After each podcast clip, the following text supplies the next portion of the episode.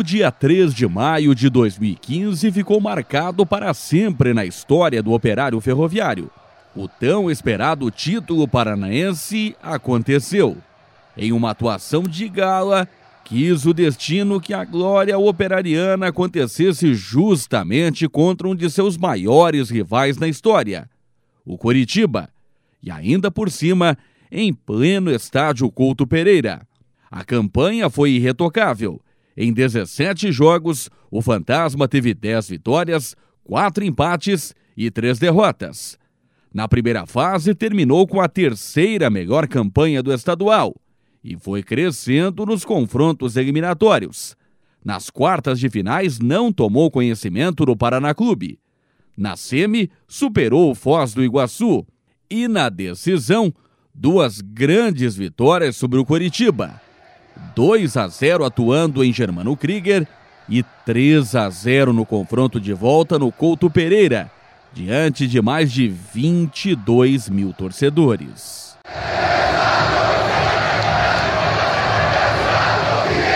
Natural de São Pedro do Ivaí, a 84 quilômetros de Maringá, o atacante Juba escreveu seu nome na história do fantasma.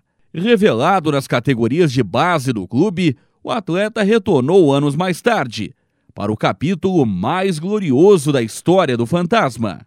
E esse retorno aconteceu a convite do treinador Itamar Chuli, com quem já havia trabalhado.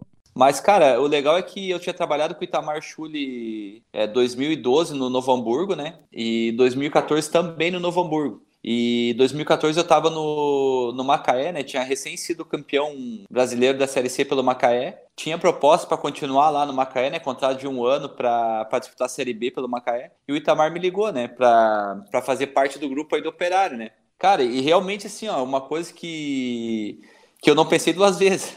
A hora que ele me ligou, a gente só demorou um pouquinho para negociar, né? Acertar, porque eu estava disputando o campeonato lá ainda. Então, cara, a hora que pintou a oportunidade de voltar para operar, de voltar a jogar no futebol paranaense, cara, eu não pensei duas vezes. Comentei com minha mulher, falei, olha, vou, vou para lá. Meus pais está, estavam morando aí, estão morando em Ponta Grossa, né? É minha irmã, então eu falei, eu vou ir para lá. Eu acho que é disso que eu preciso. Já estava com 30 anos, né? Pensei, é disso que eu preciso para dar uma. E aceitei o convite do professor. Tava falei, vou ir para o Operário porque eu acho que vai ser um ano bom, né? É, mesmo tendo ali, a princípio, disputa só de quatro meses, que era o Campeonato Paranaense, né? Mas, cara, para mim foi, assim, uma surpresa e a hora que o Itamar me ligou, eu aceitei na hora. E o grupo de jogadores formado para a competição dava indícios que poderia fazer história. Assim, um dos melhores grupos que eu trabalhei, né? É, como tu mesmo falou ali, é um grupo que, que se empenhava muito, é, buscou os objetivos do clube, né? Que a princípio era conquistar uma vaga para a Série D, né? Porque o clube já almejava disputar o é, ter calendário, né? Ter, poder contar com o sócio, né? E você só conta com o sócio quando você tem calendário, né? Você, você consegue fazer um planejamento melhor. E, e aquele time ali, ele se dedicou bastante, né, cara? Trabalhou muito eu acho que no, no acho que no, no, campeonato em si, ali na, na, fase ainda, a gente teve uns tropeços assim, mas quando chegou no, nos matas, a gente conseguiu evoluir bastante e com o apoio do torcedor também, né? É, eu acho que era um, um, um, grupo que, que comprou a ideia do clube e jogou junto com a torcida, né? A torcida do Operário sempre foi fundamental, né? Inclusive para o título e pros títulos do Operário, né? Não só do Paranaense 2015. Juba marcou dois gols na final contra o Curitiba. É, mas a noite anterior ao confronto foi difícil para o atleta. Cenário que mudou completamente após entrar em campo. Dormi mal aquela noite, né?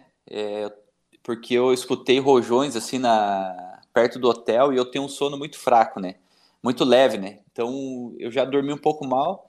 No dia do eu acordei normal, tudo, um pouco cansado assim. Eu só tenho lembranças boas porque a hora que eu entrei dentro de campo, que toda aquela torcida, a torcida do Operário, cara. Até hoje mesmo eu tava, tava olhando ali os vídeos, né? É, da torcida, a própria torcida do Coritiba tem alguns vídeos que eles filmam a torcida do Operário, né? Cara, e a hora que começou o jogo, eu senti que era o nosso dia, né? Que era o dia que a gente não ia deixar escapar aquele título ali. E quando começou o jogo que você domina uma bola, que você já não perde a bola, que tu consegue dar um passe, consegue dar um drible, tu começa a pegar confiança, né? Então, a hora que acabou o primeiro tempo ali, que, que eu fui pro vestiário, a hora que eu voltei, eu falei assim, cara, eu, eu pensei assim, eu pensava, né? Vai sobrar uma bola eu vou fazer o gol. Eu pensava, sempre assim eu pensava, né? Vai sobrar, eu vou fazer o gol. O cara fica imaginando, mas não, não quer dizer que vai acontecer, né? Daí a hora que deu o momento do Lucas, que ele levou a bola pro fundo ali, que eu vi que ele driblou e eu arranquei, aquele momento ali, a hora do drible do Lucas, eu, eu senti que eu ia fazer o gol. Então, eu fiz o primeiro gol, daí logo já deu, passou ali, acho 15 ou 18 minutos ali, já deu passe pro Rui fazer outro gol, né? Depois o terceiro gol também, né? Acreditando numa jogada, cara, eu, eu não sabia onde me enfiar ali de tanta alegria que eu tava, cara. Eu não esperava a hora de acabar o jogo para poder comemorar, sabe? Porque é uma sensação muito boa, né? E outra, né?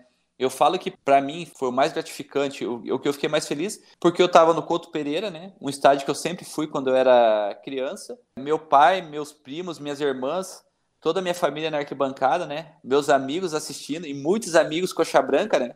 Torcedores do Curitiba que que estavam torcendo por mim naquele dia. Então, cara, a hora que acabou o jogo e você começa a entender e ver a torcida do Operário, cara, eu, eu fiquei sem palavras. Assim, você dá entrevista naquele momento, mas você não tá raciocinando muito. Tu tá falando o, o óbvio, né? O básico ali de uma entrevista, mas a sensação, assim, de, de explodir ali naquele momento era muito grande. De procurar minha família, minha mulher dentro do, do estádio, minha sobrinha, cara eu só tenho que dizer que dos, dos, títulos, dos títulos que eu tenho, é, não por ser paranaense estar tá morando aí em Ponta Grossa, mas porque para mim é, foi onde eu comecei, né? No operário, e para mim foi muito gratificante e eu fiquei muito feliz.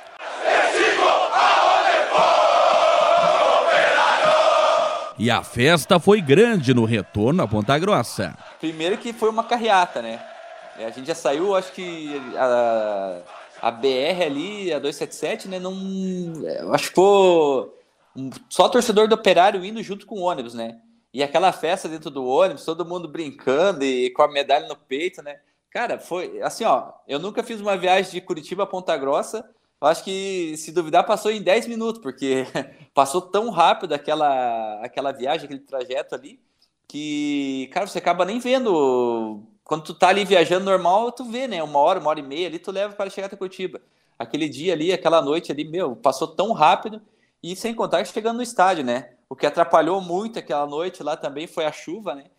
É, caiu uma chuva muito forte, mas estava um palco lá no, no estádio, estavam torcedores lá, tudo para fazer a festa. Conseguimos fazer um pouquinho da festa ali do, do título, mas ressaltar que o outro dia, lá na, na segunda-feira, a, passear no, no, no, carro de bombeiro ali pela cidade foi, foi importante também, foi gratificante. Para o artilheiro da decisão, atuar no Fantasma foi um marco em sua carreira. Foi onde eu iniciei minha carreira. Disputei uma Copa Tribuna de Juniores, disputei um campeonato amador pelo Operário também, sendo artilheiro do, do, do amador aí, né, na, do Júnior, né. Fiz meu primeiro gol como profissional pelo Operário, numa Copa Vila Velha que faz muito tempo contra o Irati, né? Então, cara, se eu falar assim, eu não tenho como eu eu falar da minha carreira, da minha vida, é, do, meu, do meu melhor momento, sem, sem falar do operário, né?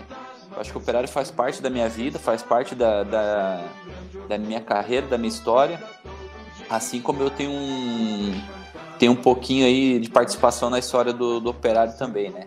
Eu fico feliz em ter passado por aí, é, ter conquistado um título, porque muitos jogadores importantes, muitos jogadores bons passaram por aí não conquistaram títulos pelo Operário, né? E um time que vinha de um ano ruim, né, que foi 2014, e 2015 conquistar um título, então o Operário tem muita importância na minha vida e eu fico feliz de ter de ter passado por aí e ter feito parte da história. No dia histórico, o operário atuou com Jonathan, Danilo Baia, Douglas Mendes, Souza e Peixoto. Chicão, Lucas, depois Léo Salino, Pedrinho, depois Julinho e Rui, que marcou um dos gols da final. No ataque, Juba e Douglas. Depois, Joelson. Equipe comandada por Itamar Chung. E amanhã, no penúltimo episódio da série 110 Anos de uma Paixão, histórias de ídolos de gerações diferentes do Fantasma. E Ponta Grossa acompanha essa jornada, marcando as horas e os momentos de alegria. Um trem fantasma vai seguindo nessa estrada, levando.